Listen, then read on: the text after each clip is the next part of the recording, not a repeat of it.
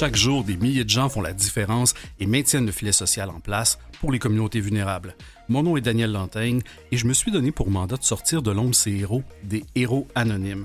Aujourd'hui à l'émission, j'ai le grand bonheur de vous présenter deux organismes. On va commencer en sécurité alimentaire et on va finir en santé auditive pour les personnes peut-être avec un handicap visuel. Alors, restez à l'écoute. On présente ces deux super organismes aujourd'hui à l'émission des Héros Anonymes.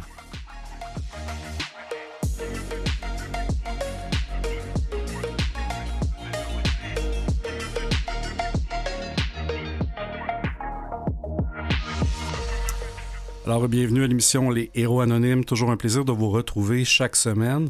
Aujourd'hui, grand plaisir de commencer l'émission avec un organisme qui va nous amener dans l'univers, oui, de la sécurité alimentaire, mais pas que ça. On va voir que ça répond à bien d'autres besoins. Pour ce faire, on va parler de Centropole roulant.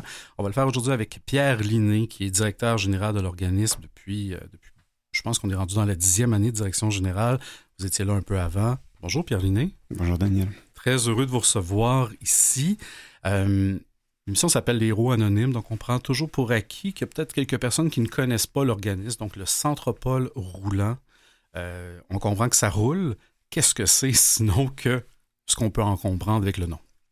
Centropole roulant est un centre alimentaire qui euh, produit la nourriture euh, en agriculture, qui la transforme dans des cuisines communautaires et qui la distribue à travers différents programmes, en particulier une popote roulante, qui est un service qui s'adresse à des personnes en perte d'autonomie alimentaire et par cela adresse des enjeux de sécurité alimentaire et d'inclusion sociale. Et on est à la fois un organisme qui traite de première ligne, donc des services d'urgence alimentaire, et on travaille un petit peu aussi en changement social, donc on aura peut-être l'occasion d'en parler. Oui, certainement. Comme je disais, sécurité alimentaire, c'est qu'une partie de ce qui est fait, parce qu'évidemment, on en reparlera, mais vous allez à la rencontre des gens, évidemment. Vous ne faites pas que livrer les repas, vous allez bien au-delà de tout ça.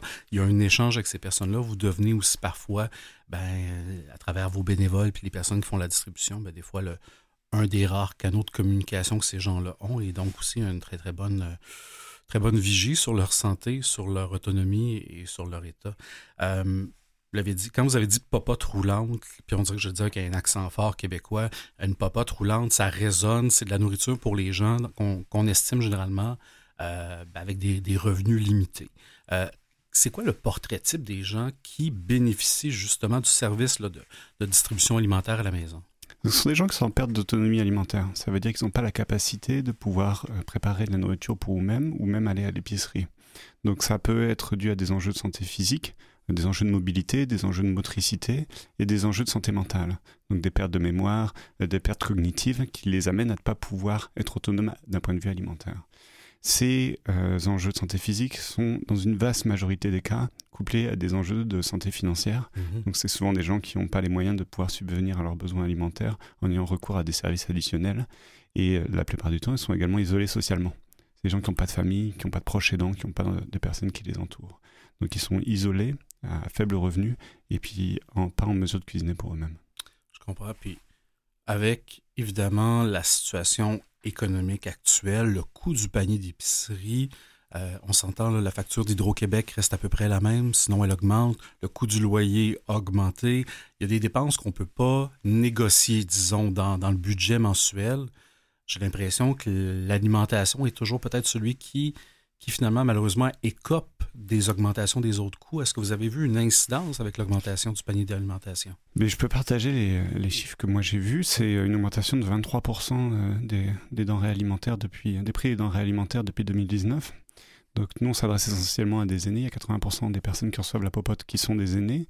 Et le moins qu'on puisse dire, c'est que les pensions euh, des aînés, ou même les pensions d'invalidité ou les pensions pour handicap, n'ont certainement pas augmenté de, de 23% euh, depuis 2019.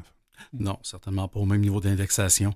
Euh, certainement que ça vient créer de la pression aussi de votre côté. Puis, puis, puis, évidemment, euh, parce que vous devez les acheter aussi, les aliments, mais je pense que vous en produisez, si je ne me trompe pas, ce qui est un peu, qui est un peu distinctif de, de, bien d'autres popotes, c'est que vous avez un jardin.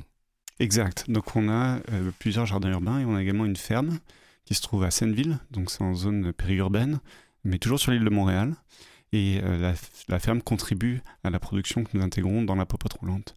Mais c'est vrai que euh, est-ce qu'on peut répercuter dans les prix des repas? Parce que les, clients de popote roulante contribuent à hauteur de 6 dollars euh, dans les coûts en fait de production de la popote. Est-ce qu'on peut le répercuter sur les clients? Mais ça semble être actuellement une très mauvaise idée.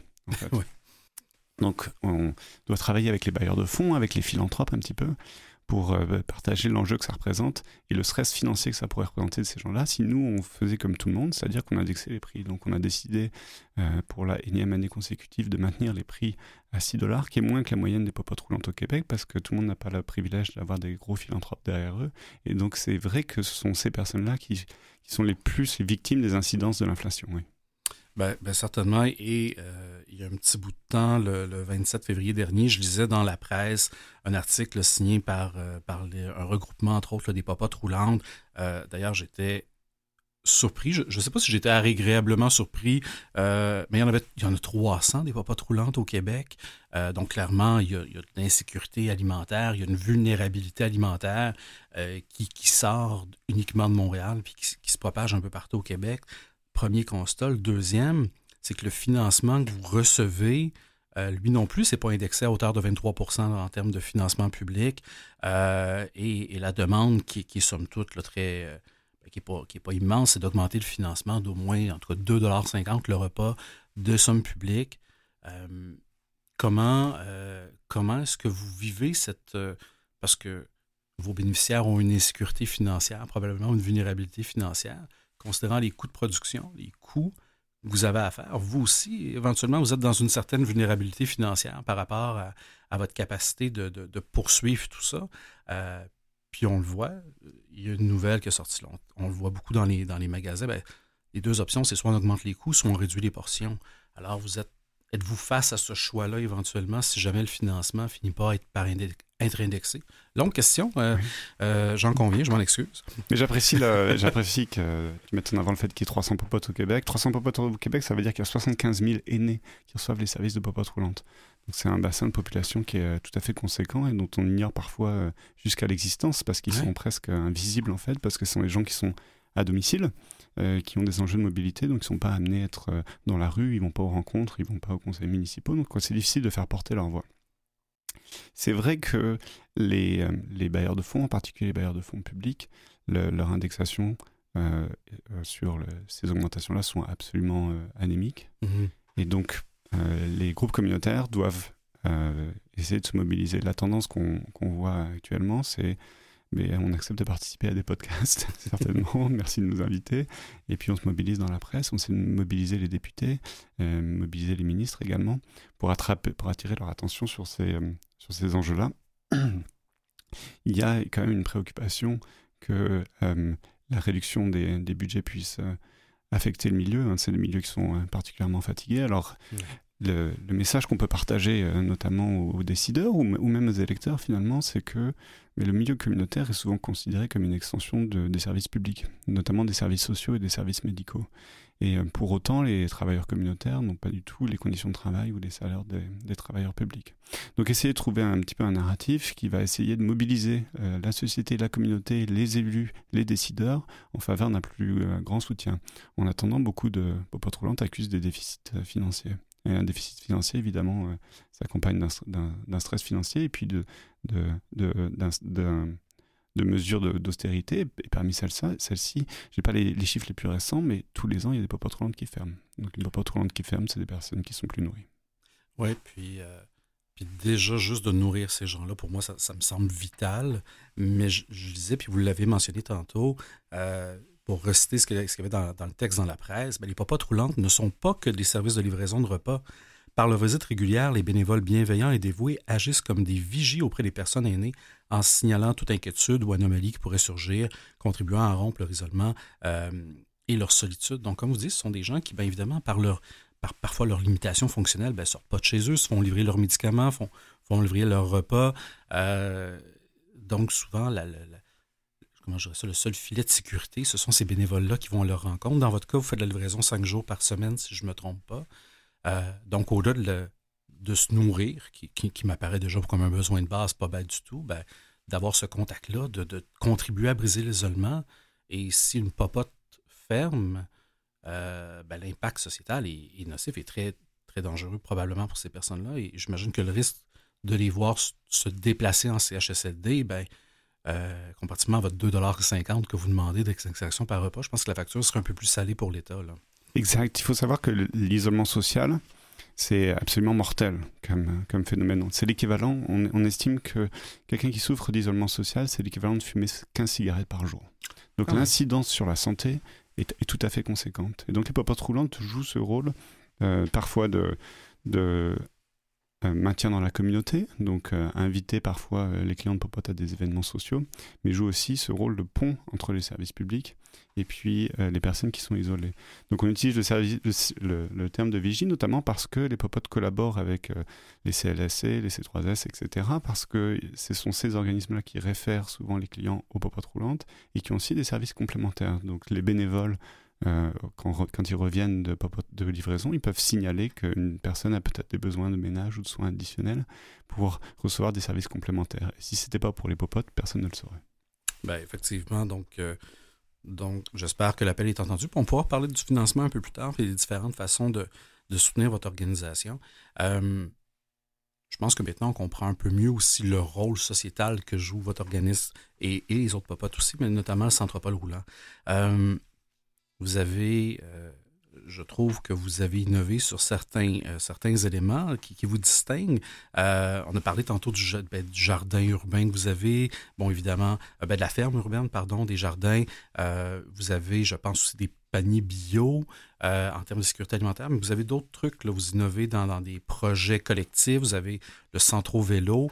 Qu'est-ce que tout ça vient faire et graviter là, finalement là, rapidement autour du, du Centropole? la réflexion qu'on s'est faite, c'est qu'avec la popote roulante, on patch finalement des carences de notre système, qui sont essayées de mopper le, sol de, des, fuites sociétales qu'on peut avoir en tant que, tissu, en fait.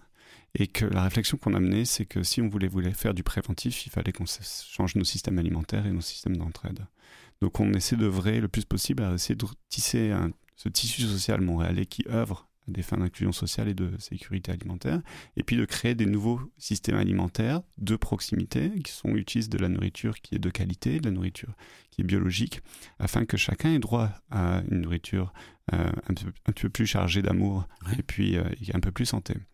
Et que cette réflexion-là est un petit peu le fruit du constat qu'on avait fait que la plupart des services alimentaires sont récipiendaires de dons et les dons, c'est souvent finalement euh, la, nourriture dont personne ne veut, c'est celle qui les conserves de pois chiches, là, c'est ça que, que, personne achète chez IGA, etc. et que ce constat-là nous a poussé à nous dire, mais est-ce que les personnes qui reçoivent la popote roulante n'ont pas aussi le droit d'avoir leurs légumes frais, avoir leurs, fruits, leurs fruits frais? Donc on est parti euh, modestement, on a commencé à faire de l'agriculture sur les toits, et puis nos programmes d'agriculture se sont rapidement répandus, mais euh, une agriculture sans éducation, c'est un petit peu comme si on faisait le système d'éducation sans offrir des jardins. Donc on a essayé de bâtir des systèmes alimentaires où on crée des espaces de culture en ville, donc euh, sur des toits, dans la rue, et puis on a, on a d'autres sites, euh, on pourra en parler plus tard, où on puisse accueillir de la production, mais aussi accueillir le plus de monde possible, où on fait un accompagnement pour le développement des compétences alimentaires. Donc ça, ça va être des, tours, des visites, des ateliers et surtout des cartes de bénévoles. En fait, la raison pour laquelle Centre Paul Roulant a 1500 bénévoles, c'est qu'on a reçu... Euh, nos, nos, enquêtes auprès des bénévoles nous ont révélé que les gens venaient faire du bénévolat. Bon, pour l'inclusion sociale, certes, mais il venait aussi pour pouvoir apprendre, apprendre sur leur système alimentaire, apprendre à cuisiner, apprendre à faire pousser leur propre nourriture, apprendre à nourrir les sols, apprendre à nourrir leurs voisins. Et donc, on a construit des programmes qui favorisent le plus possible le bénévolat pour qu'au cours des expériences bénévolat, les gens puissent avoir une expérience qui est transformative, qui change un peu leur rapport à leur santé, qui change un petit peu leur rapport à la ville de Montréal et à leurs semblables, afin qu'ils puissent eux-mêmes devenir des ambassadeurs finalement de systèmes de santé, ben, de systèmes de santé.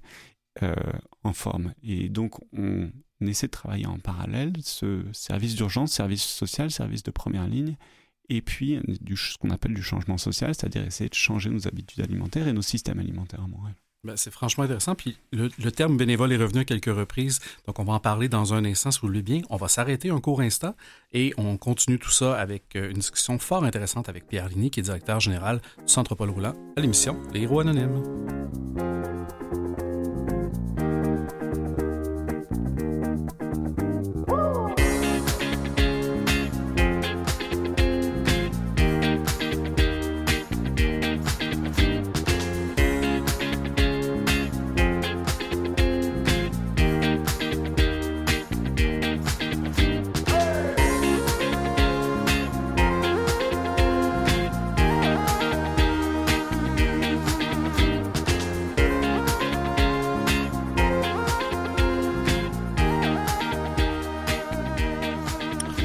On est de retour au Héros Anonyme et on poursuit cette euh, fascinante discussion avec Pierre Ligny, qui est directeur général du Centre Paul Roulant. Euh, comme je le disais en première partie de l'émission, on a parlé à quelques reprises du terme bénévole et je pense que votre organisation, et corrigez-moi si je me trompe, pas de bénévole, il n'y a, plus de Centre Paul Roulant. Euh, ça représente quoi le bénévolat chez vous? On a une équipe d'employés, l'équipe d'employés euh, entre 15 et puis une trentaine de personnes, dépendamment des saisons, notamment de la saison agricole. Et on estime que si on n'avait pas les bénévoles euh, qu'on a, on devrait avoir à peu près une cinquantaine d'employés. Donc il faudrait qu'on double notre masse salariale, ce qui serait absolument impossible avec les, moyens financiers qui sont les nôtres. Et, euh, mais le bénévole, au-delà d'être une ressource, c'est surtout pour nous un moyen de soutenir euh, les Montréalais qui ont une volonté d'engagement selon notre constat qui est, gigantesque, qui ont juste besoin de plateformes pour pouvoir exprimer cette volonté d'engagement. Donc il y a un souhait de pouvoir soutenir ses semblables, un souhait de vouloir euh, apprendre, et puis aussi une volonté de se sentir engagé dans sa communauté et puis euh, connecter les uns avec les autres. Et donc nous, on essaie de créer un réceptacle pour toute cette bonne, bonne énergie et puis pour pouvoir offrir une expérience qui est significative, qui est transformative à toutes ces personnes-là. Donc ce que ça représente euh, par, par rapport à la question, c'est l'opportunité de, de, passer du temps dans une cuisine, une cuisine communautaire, du temps dans une ferme périurbaine, qui est un environnement euh, urbain assez enchanteur, qui, qui, a des vertus vraiment pour pouvoir soigner. Euh, c'est important pour d'avoir accès à de la végétation quand on vit en environnement urbain. Mmh euh, des jardins qui eux-mêmes sont des sources de ressourcement. Et puis, euh, il s'est démontré qu'avoir les mains dans la terre, ça a des vertus thérapeutiques très conséquentes. Mais ça s'exprime aussi en livraison. Au quotidien, on a tous les jours, sans exception, à l'année longue, y compris pendant les, temps des fêtes, une quinzaine de personnes qui vont se répartir dans huit quartiers pour aller livrer des repas à domicile. Donc ces personnes partent avec 14, 14 repas, parfois à vélo, parfois en bus, parfois à pied, parfois en auto, et puis vont aller à la rencontre de de certains aînés, et puis ils vont vivre une expérience significative parce que le, fait de venir à la rencontre d'une génération qu'on n'est pas toujours amené à côtoyer, en particulier pour les plus jeunes, vont permettre aux gens finalement de se sentir plus connectés avec les Montréalais et puis avec euh, leur communauté. Donc la plupart des personnes qui font du bénévolat sont des personnes qui sont en période de transition dans leur vie c'est des gens qui sont nouvellement retraités ou qui, sont, qui viennent de terminer leurs études, qui viennent de perdre leur emploi. Mais il y a aussi des gens qui vivent des traumatismes plus importants, des, des gens qui vivent un, deuil, un deuil récent. Euh, on voit aussi beaucoup de gens qui ont des break-up amoureux, ils viennent faire du bénévolat. Ah. Parce que le bénévolat offre une structure euh, finalement euh, sentimentale, certes, mais structurelle, structurelle et sociétale. Ça amène à mettre son cadran le matin pour pouvoir aller s'engager. Donc le bénévolat, c'est à la fois un moyen pour nous de livrer ce repas, faire pousser cette nourriture, mais c'est aussi un moyen d'engager le monde à aller, puis de leur offrir une expérience significative et transformative parce qu'il y a un vrai appétit pour ça. Alors, en tout et partout, bon, évidemment, ça, varie certainement durant les, moments dans l'année. Ça représente quoi votre bassin de bénévoles sur lequel vous vous appuyez? On en a à peu près 1500. 1500, et là, et là on parle que du centre Paul Roulant. Exact. Ah, quand même. Oui, quand même. Donc, ça prend beaucoup d'abeilles autour de, de, cette ruche-là pour, euh, pour que tout s'opère. Exact. Mais encore une fois, notre chance, c'est qu'il y, a un vrai appétit euh, pour, pour le bénévolat. Donc il s'agit euh, surtout d'articuler son travail pour pouvoir l'accueillir. Ça veut dire que notre façon de, de, euh, organiser le bénévolat, c'est qu'il y a des expériences bénévolat qui sont très encadrées. Il y a des gens euh, qui euh, viennent nous voir parce qu'ils veulent apprendre à couper un oignon en 5 secondes. Et puis la cuisine, c'est un environnement très sécurisé. Ça, ça va parler à notre chercheuse, je pense. Là. Je pense qu'elle avait un appétit là, pour euh, savoir comment couper l'oignon. Voilà. Et donc, ou alors la, la, ferme, qui est un environnement très encadré. Les gens, ils se voient donner des tâches qui vont durer 2 ou 3 heures. Et puis il y a d'autres personnes qui veulent par contre gérer leur propre bassin de, de, bénévoles. Ils viennent nous voir, ils font comme moi, j'ai ces idées, j'aimerais gérer un budget, etc. Donc on a aussi des initiatives qui sont beaucoup plus libres en termes d'engagement, où les gens vont pouvoir gérer leur propre bassin d'une trentaine ou, parfois jusqu'à une centaine de bénévoles. On fait ça notamment pour la cueillette de fruits urbains, qui est un, projet semi-autonome qui s'appelle Fruits défendus. Donc c'est la cueillette euh, de fruits en environnement urbain qui est géré euh, quasiment à 100% par des bénévoles. C'est le, cas également pour l'atelier de vélo communautaire qui s'appelle Centro Vélo. Euh, l'apiculture, tu as, mentionné à juste titre les abeilles, donc on fait aussi de l'apiculture qui est gérée à 100% par des bénévoles. Donc ça, c'est des gens qui ont envie d'être euh, extrêmement engagés dans leur communauté. Ils, sont là toutes les semaines. Euh, ils vont organiser des ateliers, euh, parfois des conférences, des projections de films. Et, mais ça demeure, ça demeure une action bénévole. Donc l'action bénévole est extrêmement mobilisatrice parce que c'est l'occasion pour certaines personnes de pouvoir avoir dans leur vie personnelle un, pouvoir de changement qu'ils n'ont pas dans leur vie, par exemple, professionnelle. Oui, tout à fait.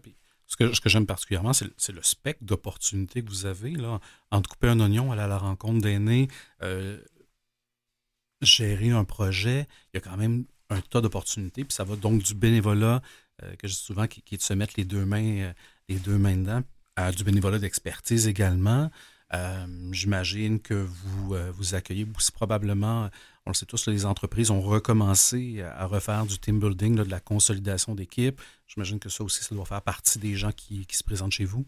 Exact. Et on trouve ça intéressant de travailler avec les corporations parce que, en termes de changement social, il y a parfois des, des, corporations qui ont euh, beaucoup d'intérêt pour avoir cet impact social. Donc on parle beaucoup de RSE, parfois de développement durable, et qui viennent nous voir parce que nous, on a une offre pour eux, et qui est, cette offre, c'est une forme d'accomplissement pour eux de sentir que leur impact social ou leur impact environnemental est plus fort s'ils s'impliquent avec nous.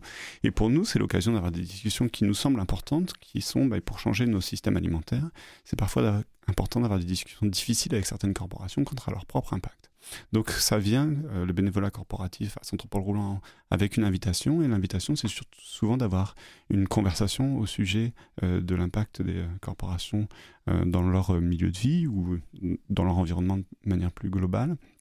Et comme ça, on a l'impression que nous, on est transformés par leur implication bénévole, parfois par leur implication financière également, et eux, ils sont transformés par euh, finalement l'éducation qu'ils peuvent recevoir euh, de Centre Paul Roulant, l'expérience qu'on a, et puis ce sont effectivement des choses qui sont très, tout à fait chiffrées, c'est quand quelqu'un devient donateur individuel ou donateur corporatif, leur niveau d'intérêt et d'éducation pour le domaine dans lequel il s'engage, euh, il devient croissant de manière exponentielle. Donc on essaie toujours de favoriser ces conversations-là, toujours à des fins de créer des systèmes plus résilients et plus bienveillants. Certainement, et vous m'amenez sur la piste du financement en parlant des donateurs et des donatrices. Euh, vous le disiez, vos repas sont à 6 puis vous n'êtes pas que des repas, il y, a, tout le reste à faire fonctionner. Ces repas-là sont subventionnés, je crois, à peu près à 50% euh, Comment vous arrivez financièrement? Oui, il y a une part de financement public, mais, mais certainement qu'elle n'est pas suffisante pour que tout ça fonctionne. Il y a la part des bénévoles.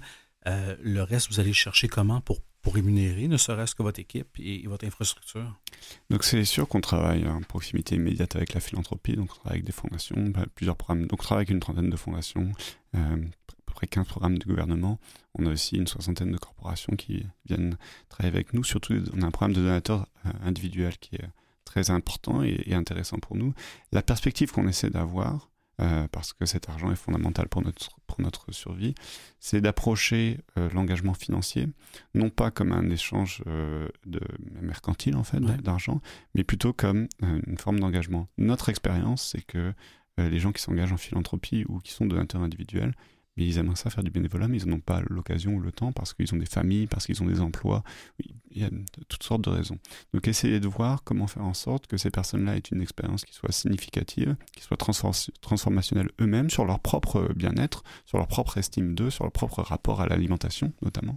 Et essayer de faire en sorte qu'on construise un programme d'engagement des donateurs qui soit équivalent finalement au programme d'engagement euh, des bénévoles. Donc essayez d'avoir ces conversations avec les donateurs comme est-ce qu'en ce moment vous donnez un montant qui correspond à votre capacité financière? Et peut-être que c'est important de le réduire. Et peut-être que c'est important de le maintenir, mais peut-être aussi et surtout que c'est important de l'augmenter. donc, essayez de créer ces euh, conversations. Donc, on, crée évidemment des événements et puis il y a beaucoup de suivi qui se fait. Mais notre vision, c'est d'avoir les mêmes considérations vis-à-vis des bailleurs de fonds qui soient institutionnels, qu'on a vis-à-vis euh, des clients de Popote ou qu'on a vis-à-vis des, des bénévoles, c'est-à-dire qui sont des membres engagés dans la communauté qui veulent avoir cet impact transformationnel au point que euh, quiconque donne à partir de 1 dollar, quiconque fait à partir de 1 heure de bénévolat par an, quiconque reçoit à partir de un repas ou travaille euh, à partir de une heure comme membre de l'équipe, devient membre de Centre Paul Roulant. Et devenir membre de Centre Paul Roulant, ça veut dire la capacité d'influer sa gouvernance, de voter lors de l'Assemblée Générale annuelle. Donc on essaie vraiment d'approcher euh, la, collecte de fonds comme on approche tous les domaines de notre travail, mmh. pour essayer de ne pas voir ça comme quelque chose de spécial, mais comme une continuité, une forme d'engagement. D'autant plus que la plupart des. la question avait commencé avec le bénévolat corporatif. La plupart des bénévoles corporatifs sont des gens qui étaient d'abord des bénévoles euh, au sein de la popote roulante ou dans les jardins qui ensuite ont amené avec eux leur, leur corporation. Et la plupart des donateurs individuels sont des anciens euh, bénévoles eux-mêmes. Donc il y a comme une continuité et un parcours qui se fait au sein de l'organisme euh, à la fois en tant que bénévole et en tant que donateur. Pour autant, ça requiert une quantité de travail qui est absolument euh, phénoménale de pouvoir euh, mobiliser, et puis d'autant plus parce qu'on a commencé comme ça, il faut être en mesure de suivre l'augmentation des, des, coûts de la vie, des denrées, etc. Et puis également pouvoir essayer de retenir les talents. donc c'est vrai pour l'équipe de, de staff notamment. Et puis, on voudrait pouvoir faire aussi d'autres domaines comme du marketing, de la recherche et développement que font les corporations. Et pour ça, il faut mobiliser, mais on n'a pas vraiment les, moyens pour ça. Donc, c'est un petit peu comme on disait tout à l'heure, hein, pour faire du changement social, il faut euh, mobiliser euh, les médias, les élus, etc. Et pour la philanthropie, c'est un peu la même chose. Ben, ben, ce que je trouve fascinant dans ce que vous avez réussi à accomplir comme modèle, c'est que vous êtes sorti à la fois dans le bénévolat et même dans l'implication philanthropique du, rôle purement transactionnel, de, je, vous donne de l'argent, je vous donne du temps, puis bon, j'espère que ça fait quelque chose avec ça. Vous donnez beaucoup de sens à, ce que les gens font, peu importe leur niveau d'implication euh, à travers tout ça, et incluant aussi, bon, évidemment, vos, employés, probablement qu'ils y trouvent beaucoup de sens. Euh, on arrive déjà au terme de cette rencontre-là qui a passé beaucoup trop vite. je vous dirais, en, 30 secondes, qu'est-ce qu'on peut vous souhaiter, Centre Paul Roulant, pour la suite? Mais on peut souhaiter que les, euh, les euh, Montréalais euh, continuent un petit peu de développer leurs connaissances et puis leur sensibilité à l'inclusion sociale et puis à la sécurité alimentaire pour que les, les systèmes deviennent des systèmes de proximité, de voisinage, pour qu'on prenne, on prenne soin de nos, aînés, on prenne soin de nos voisins et puis on prenne, soin de nos écosystèmes un petit peu pour qu'on n'ait plus besoin d'être dépendant du gouvernement ou dépendant d'organismes communautaires comme euh, Centre Paul Roulant et qu'on bâtisse dans nos microcosmes des environnements qui soient eux-mêmes d'entraide et bienveillants. Ben, je nous souhaite certainement d'ici là, d'ici à ce qu'on atteigne ce souhait-là, ben, au moins il y a le centre Paul Roulant. Alors, merci beaucoup Pierre Linné de nous avoir accordé ce temps-là aujourd'hui. Merci d'avoir mis en lumière le travail extraordinaire que vous, votre équipe, vos bénévoles, tous les gens qui gravitent autour de vous font finalement au quotidien euh, au Centre Paul Roulant. Si vous voulez en apprendre davantage, je vous invite à visiter leur site web qui est centrepaulroulant.org. Également les appeler au 514 284 9335, que ce soit pour vous-même en termes de besoins ou si vous désirez offrir du temps ou du soutien financier, visitez ce site web-là et contactez-les certainement. Merci beaucoup. Encore une fois, bienvenue. C'est un grand plaisir. Merci, Daniel.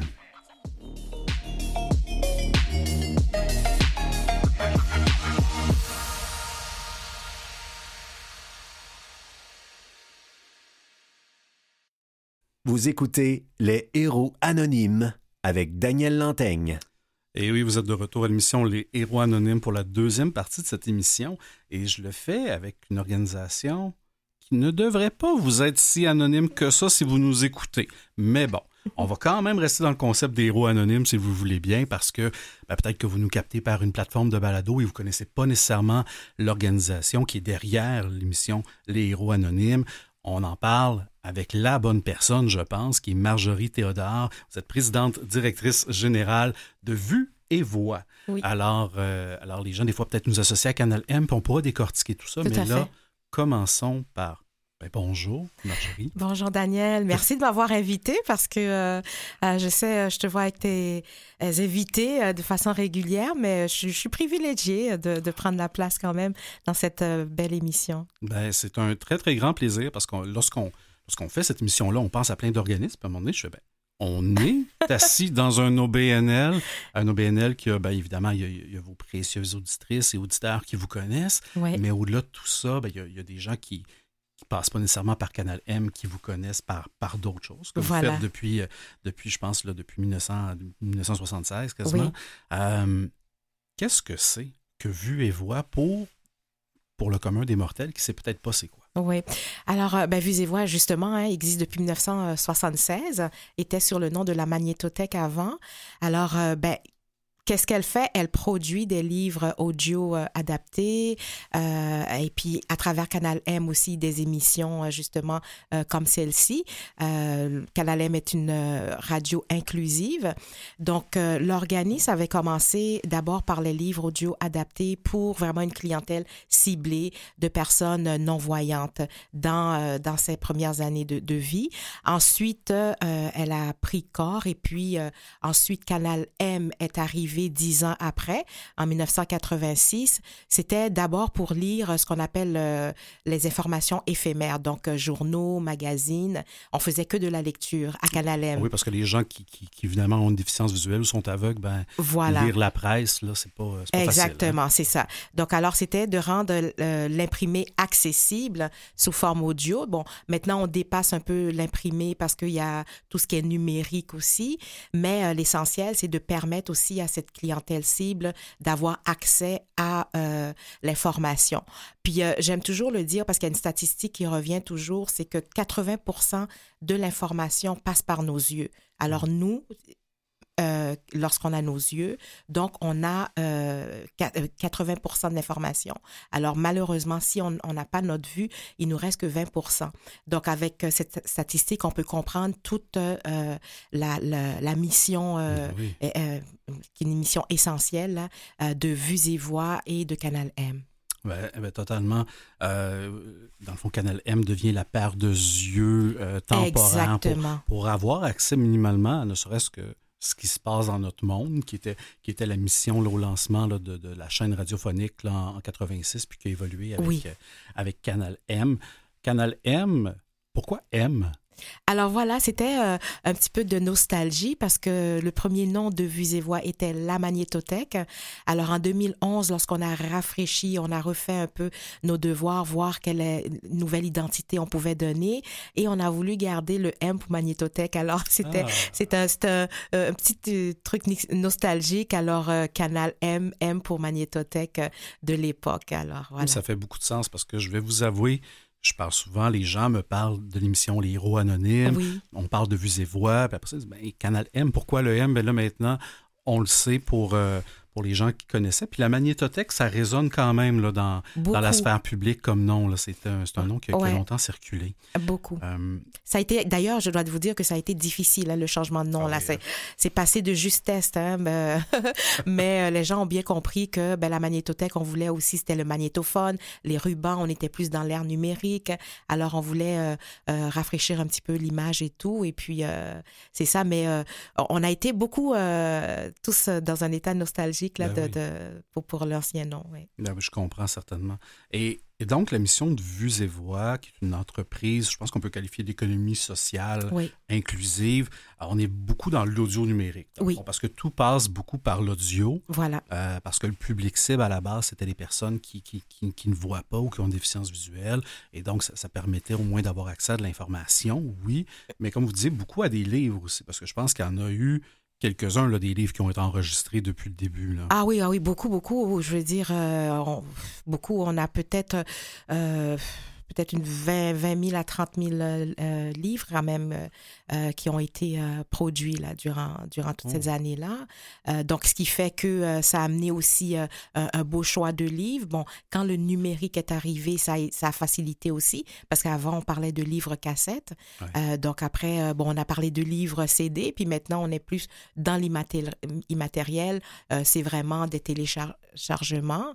et puis, les, actuellement, le public cible a droit à nos, à nos, livres via la Bibliothèque et Archives nationales du Québec, euh, qui, qui, est le distributeur finalement de, du livre, parce que il faut aussi que euh, la personne prouve euh, par un, un, billet médical ben oui. qu'elle est, non-voyante et tout, parce que bon, ce sont des livres qui sont prêtés gratuitement, et puis il y a toute la protection des droits d'auteur aussi, où on est, on est gardien de ça. Donc alors, la distribution maintenant se fait par la BANQ. Mais dans la, la première étape de, de, de Vues et Voix, lorsqu'elle était magnétothèque, elle faisait la production et elle faisait aussi la diffusion auprès, euh, auprès des usagers. Mais ça, ça a changé en 2004. Ouais. Euh, depuis 2004, c'est vraiment la, la, BANQ qui avait le mandat national de diffusion, donc euh, qui faisait... C'est intéressant ça, parce que j'imagine que quand la magnétothèque a été créée, il n'y avait qu'un public cible et c'était pour rendre les livres accessibles. Oui. Aujourd'hui, oui ça m'arrive d'écouter des livres audio et, et j'ai une vision 2020. Là. Oui. Euh, donc, le public qui peut en bénéficier s'est élargi. Oui. Donc, je comprends que vous, vous, faites la production. Les gens qui en bénéficient de façon, je dirais, de façon légitime, vont mm -hmm. passer par Bibliothèque et Archives nationales du Québec, la mm -hmm. BANQ. Mais, euh, mais d'autres gens peuvent aussi bénéficier des livres audio maintenant. Puis on voit qu'il y a un appétit grandissant. Oui. Euh, les gens écoutent des podcasts, les gens écoutent des livres audio. Euh, Alors ça, ça aussi, ça fait partie des gens qui en bénéficient un peu par la bande. Oui, tout à fait, parce que alors il, y a, il, y a, il faut faire la différence entre le livre audio adapté et le livre audio Oh. commercial. Ah ouais, c'est ça, c'est deux. euh, euh, alors les deux sont en- enregistrés en MP3, mais celui qui est ad- adapté, il va être encodé pour une meilleure circulation du livre. Parce que lorsqu'on parle d'accessibilité, il faut alors l'accessibilité, le livre audio comme tel, c'est déjà une première accessibilité. Par contre, pour les personnes non-voyantes, il faut donner toute l'accessibilité comme lorsqu'ils avaient leurs yeux, c'est-à-dire que ils doivent pouvoir naviguer dans le livre, ils doivent pouvoir aller lire des notes de bas de page, revenir, savoir installer un signet. Donc, c'est ce qui permet le livre audio adapté. Tandis que le livre audio commercial, lui, il est un peu lu comme, euh, comme si on écoutait un CD de musique. On ne peut pas naviguer dans, dans ce livre-là.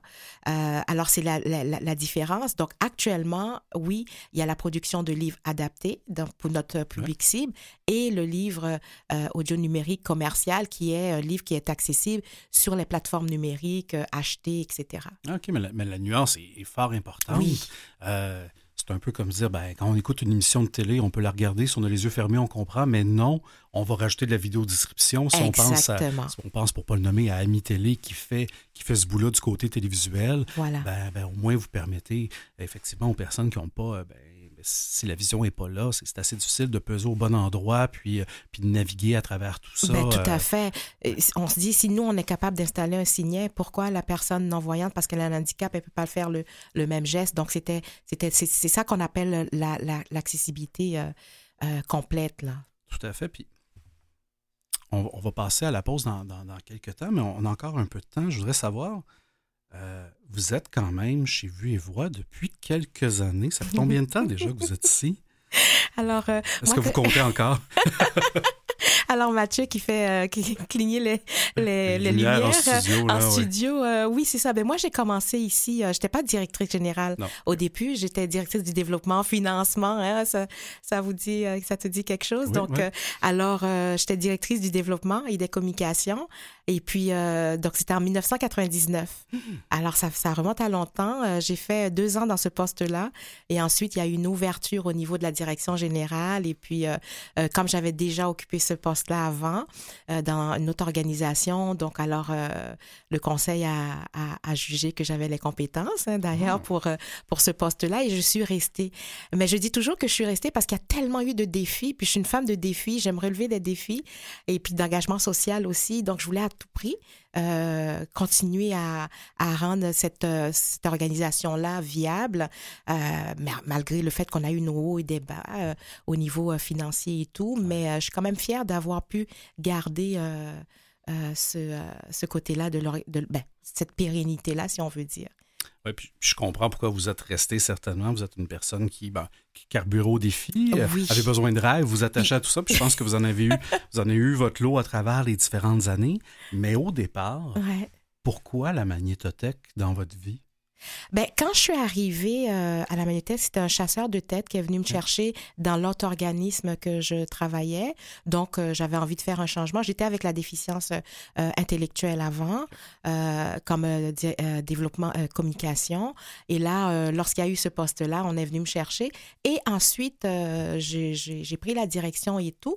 Puis c'est comme ça, c'est ben, c'est un hasard. Je- J'avais une petite, euh, un truc personnel aussi qui m'était arrivé euh, euh, que je dis pas souvent. J'ai perdu la vue moi à 18 ans. Ah oui? ouais, à 18 ans. heureusement pour euh, 48 heures, mais 48 heures qui paraissent longs.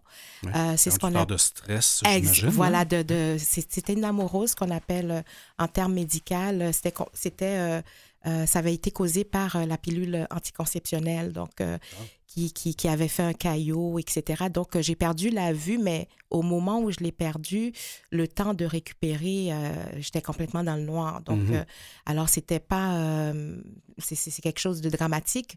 Et puis comme je dis, à l'époque j'étais au cégep, donc je me dis quelques années plus tard, la vie me place euh, euh, or- une organisation qui justement permet cette, euh, ce transfert de, de, de communication, d'information euh, à ce public-là. Donc, euh, je me dis c'est c'est fort important parce que si ma cécité avait été complète et euh, définitive, ce qui aurait pu être, euh, j'aurais été euh, euh, une cliente là, de, Ben oui, de, l'organisme. ouais. Certainement. Il n'y a pas de hasard dans la vie, hein? Non, Certainement pas. Écoutez, le temps passe déjà très vite. On Oui. va prendre une petite pause, si vous voulez bien. tout à On va continuer, on va continuer, pardon, tout ça avec Marjorie Théodore, présidente directrice générale de Vues et Voix, dans quelques instants.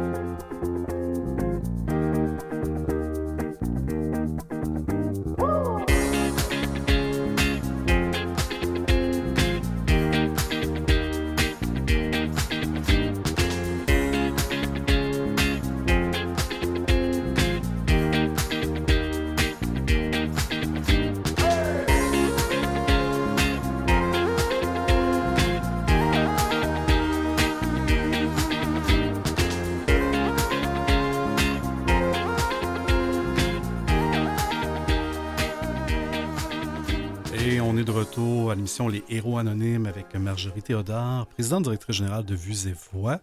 Et Vues et Voix, comme on le disait dans la première partie de l'émission, ben c'est un peu le, le- le porteur de Canal M, qui est la voix de l'inclusion. Canal M, qui est évidemment la, la- la- la chaîne radiophonique là, que vous écoutez, et qui produit, euh, qui produit notamment cette émission-là.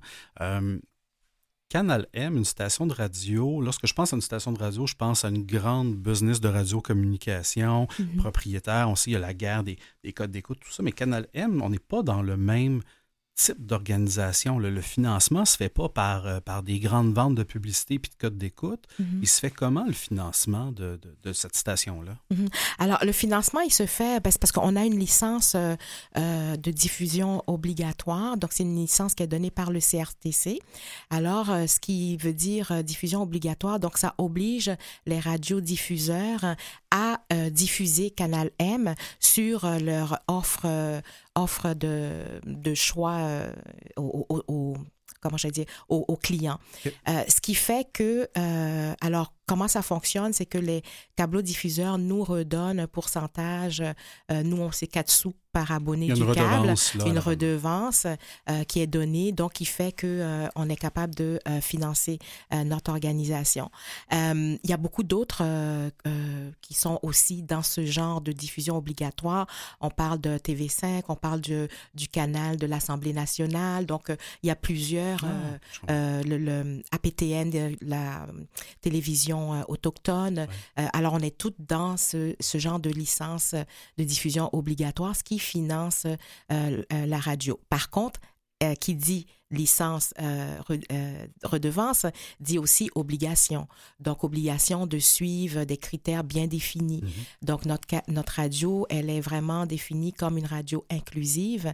Donc, euh, même au niveau des choix des émissions, euh, etc., ça doit être dans, doit répondre aux, critères. Et là, on parle de critères en particulier pour les personnes handicapées et pour la diversité, ensuite, dans son sens le, le plus large. Euh, et euh, les contenus aussi de Canal M, ça doit être des contenus euh, qui soient bien spécifiques. Donc, donner le micro à ceux qui normalement n'auraient pas été, comme on dit, sur, sur la Ah, scène. ben ça, ça me rejoint, ça, comme mandat. Oui, Oui. voilà, exactement. Donc, c'est ce qui fait sa particularité euh, et qui fait aussi que souvent les émissions, lorsqu'on parle, euh, disons, de- d'émissions de Premières Nations, ben, l'animateur est, est issu des Premières Nations. Euh, Donc, alors de handicap, donc la- le- l'animateur a aussi un handicap. Donc, alors c'est... Donc, je suis un héros, c'est ce que vous êtes en Ben train oui, de mais dire. Mon héros, cette émission s'appelle Héros Anonymes. Je suis un héros. Voilà. C'est ça. C'est. Alors, ben oui, tout à fait, parce que c'est c'est ça. Et, et, et tu donnes la parole aussi à des êtres qui sont dans. Ben, qui sont un peu dans l'oubli. Ben oui. On- Souvent, on, on- parce qu'en plus, ils font un, un- un travail exceptionnel parce que euh, euh, c'est quand même des services qui sont essentiels euh, dans la majorité des cas des, des, organismes à but non lucratif. Donc, ce qui fait que euh, c'est ça donne une spécificité aussi. Et là, je me sens mal. Je vais vous dire pourquoi. Oui. Vous avez dit tantôt que c'est une redevance du câble. Oui. Et je suis peut-être pas tout seul, mais j'ai plus le câble depuis Ah ouais. quelques années. Ah ouais, je Là, sais. je me dis, Ben là, par ricochet, je fais pas ma part pour Canal M, mais on doit être quelques-uns. Il doit Tout avoir un fait. impact parce que j'en connais de plus en plus des gens qui n'ont plus d'abonnement à un câbleau distributeur. Mm. Euh, J'imagine que ça se reflète là aussi Ah non, de, de tout à votre côté. Ah ouais, ben, c'est ça. Puis là, euh, tu me touches particulièrement parce qu'on parle de financement à ce moment-là.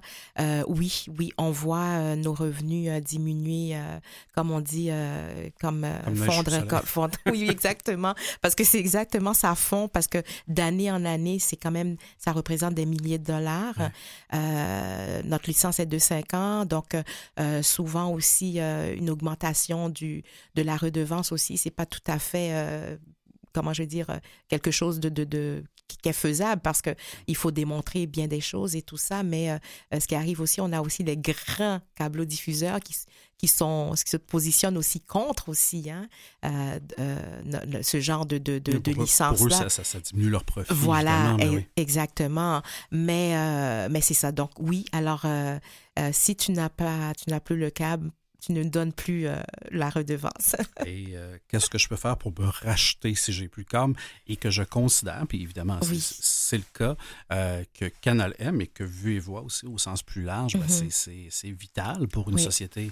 Comment, comment je peux soutenir, finalement? Ben, c'est, directement. Donc, parce que nous, on est quand même une- un organisme de bienfaisance aussi. On a un numéro de, de charité pour fin d'impôt. Donc, alors, c'est en donnant directement ce qu'on on aurait donné via le CAM, mais de le redonner. Mais ça fait, euh, ça fait des petits. euh, oui, tout à Ah. C'est fait. intéressant. Alors, alors que tout le monde pensait que la presse était le premier à devenir un OBNL Oui. et à devenir un organisme de bienfaisance, ben déjà Canal M l'était. C'est Oui. un média qu'on peut soutenir Exactement. euh, à la même hauteur qu'un lecteur de la presse. voilà, ou, euh, tout à fait. euh, tout à- Ah, c'est intéressant ouais. de savoir qu'on peut. euh, Puis, peut- puis ça, on en a grandement besoin parce que ça, ça, ça fond quand même vite ouais. et les, les besoins sont là. Puis on doit donner encore plus d'informations, la visibilité, sortir aussi des sentiers battus pour que qu'on puisse connaître encore mieux Canal M parce que euh, vues et voix. Donc alors euh, ça prend ça prend encore plus d'argent. Alors euh, voilà, c'est euh, le besoin le besoin est là. C'est le grand enjeu, le financement, Oui. euh, certainement. Euh, en tout cas, je, je vous souhaite que, que l'appel soit entendu. En tout cas, moi, je, je l'ai capté. Je me réabonnerai pas au câble, mais je vais pouvoir soutenir Canal M. voilà euh, directement. directement et probablement que ça sera plus, plus significatif que la redevance Tout à fait. qui vient des câbleaux distributeurs. On a parlé, Canal M est, est vital pour, mais pas juste pour les personnes qui ont maintenant une déficience visuelle, euh, les gens qui nous écoutent, qui Ah ont oui. un intérêt sur les enjeux sociaux qui sont nommés, sur, euh, sur la, la mise en lumière de gens, d'organismes, Mhm. de situations. Euh, donc, le public s'est probablement diversifié, j'imagine, au fil des ans. Tout à fait, diversifié et élargi aussi, Ouais. parce que on est sur sur l'internet, on est sur la toile, donc on est entendu partout. hein. on a des, des retours de gens qui sont en Europe, en Afrique, l'Afrique francophone. Donc euh, euh, nos émissions, on le voit, euh, traversent maintenant les frontières. Donc alors ça donne, oui, on répond à notre mission, mais avec un élargissement, parce que là, on touche aussi les peuples autochtones, on, tou- on touche la diversité culturelle, on- euh, la diversité de genre. Donc, alors, on, on, on- on a agrandi euh, euh, notre, oui. auditoire, euh, mais tout en donnant toujours le contenu, de, beaucoup de contenu. Tout à fait. Puis, puis, ce qui est agréable avec l'émission Les Rois Anonymes, c'est qu'on touche à Voilà. tous ces types d'organismes-là. On a reçu des organismes autochtones, comme vous disiez, des organismes dans la diversité de genre et de sexe. C'est ça. Dans, dans tout, on est avec une popote roulante à- dans la première partie de l'émission. Ça nous permet et, de toucher à, à tout un univers. Puis on, on reçoit des organismes ben, un peu partout dans la province aussi, sachant que justement, ben, que, que tout le monde vous écoute parce que vous êtes, vous êtes oui, disponible là, sur la, la radio en direct sur le web, mais Oui. vous êtes sur à peu près, euh, pas à peu près, vous êtes sur toutes les plateformes de balado là, qu'on Toutes peut, les plateformes. qu'on oui. peut penser. Mhm. Euh, je vais, euh, il y a Apple Balado, Google Podcast, Spotify, et je m'essaie pour l'autre que j'ai toujours de la misère à dire, iHeart Radio. Euh, j'ai eu une félicitation, je pense que j'ai réussi à le dire pas trop mal. Euh, donc, donc, vous êtes, si vous êtes la voix de l'inclusion, mais en tout cas, du moins, vous avez coché la case de l'accessibilité pour qu'on se rende Voilà, tout jusqu'à à vous. fait. Ouais. Euh, il y a des défis de financement qui seront toujours là. Ouais. Euh, c'est quoi les autres défis auxquels fait face euh, Vues et Voix et, Canal M pour les prochaines années? Eh ben, là, on est en train de rédiger notre plan stratégique 2023-2026 euh, pour voir un peu euh, où on s'en va aussi pour les livres audio. Euh, donc, on prévoit prochainement, peut-être en 2024, on va peut-être l'annoncer, faire une conférence aussi pour justement un genre d'état de lieu aussi où on est rendu dans le livre audio. Quels sont les formats maintenant accessibles? Notre radio, Canal M, la présence des personnes handicapées dans les médias. Donc, alors, c'est- tous des, des, des trucs qu'on on veut toucher parce qu'on veut quand même euh, euh, toujours avoir ce, ce, ce leadership-là euh, dans, dans l'action, mais aussi dans la réflexion euh, de, de ce qu'on veut faire plus tard. Alors, tout ça demande bien sûr du financement, mais le défi aussi, c'est- toujours de- d'être de revoir son positionnement, son ancrage euh, dans le milieu, puis de voir aussi que nos, nos, nos, nos services sont encore toujours essentiels.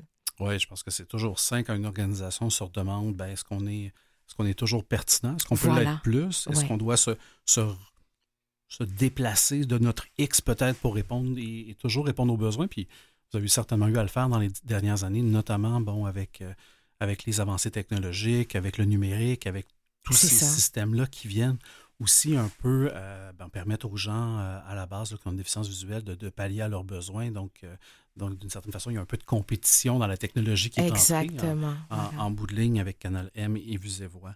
Euh, vous êtes, euh, vous êtes bien impliqué de ce que j'ai de ce que j'ai vu. Je pense que si je ne me trompe pas, vous êtes impliqué à l'Union francophone des aveugles. Oui, Euh, Donc vous, quand vous êtes arrivé à Canal M, à la suite de ce que vous avez vécu plus jeune, la déficience visuelle, vous- êtes tombé dans la potion, là, si je comprends bien. Oui, tout à fait. La Ouais. déficience visuelle, parce que aussi, c'est l'éducation. Moi, je crois beaucoup à, à l'éducation, euh, euh, la culture euh, et tout. Donc, alors, pour un peuple, l'identité culturelle.